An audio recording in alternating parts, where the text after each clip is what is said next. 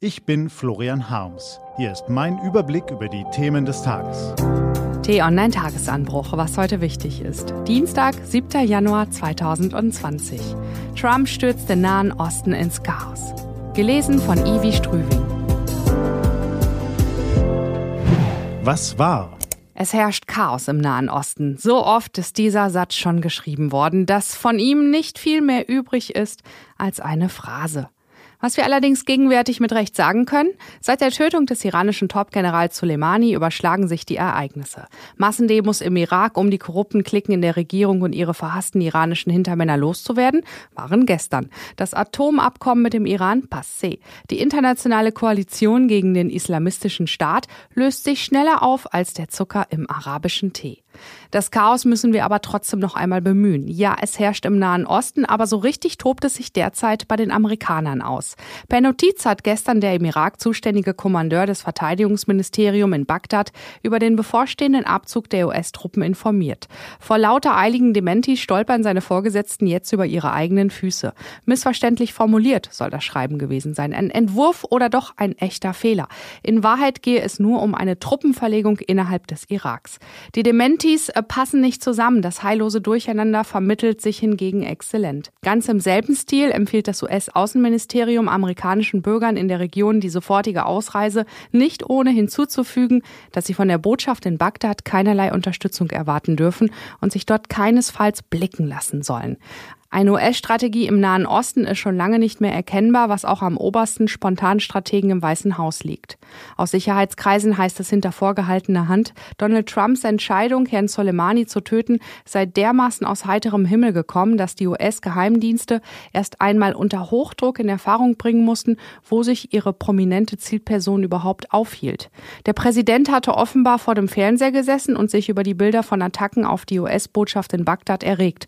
Also ließ er halt mal eben die härteste verfügbare Strafe exekutieren.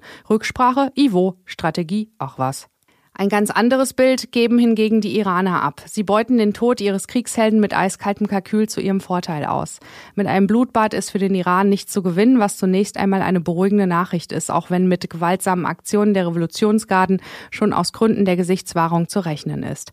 Doch vor allem kann Teheran jetzt die Unterstützung seiner Verbündeten, das Netzwerk zu Politikern, Regierungen, Milizen im gesamten Nahen Osten so bedingungslos einfordern wie noch nie zuvor.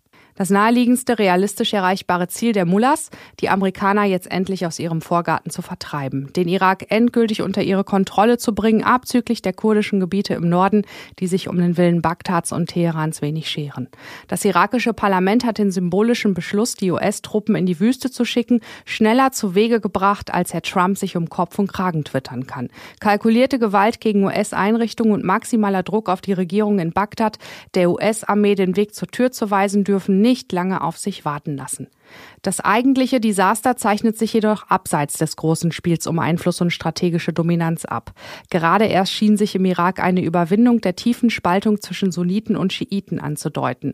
Während der Proteste des vergangenen Jahres vereinten sich junge Leute beider Konfessionen in ihrer Abneigung der korrupten, ineffektiven politischen Kaste und schwenken gemeinsam dieselbe irakische Flagge.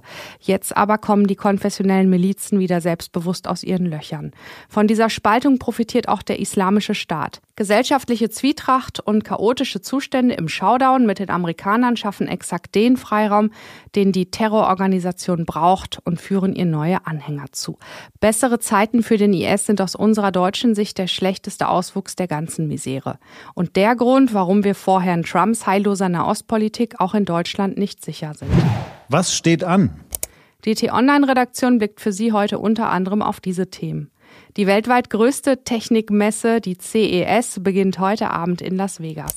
In Stuttgart gibt heute der grüne Oberbürgermeister Fritz Kuhn bekannt, ob er zur Oberbürgermeisterwahl im Herbst noch einmal antritt.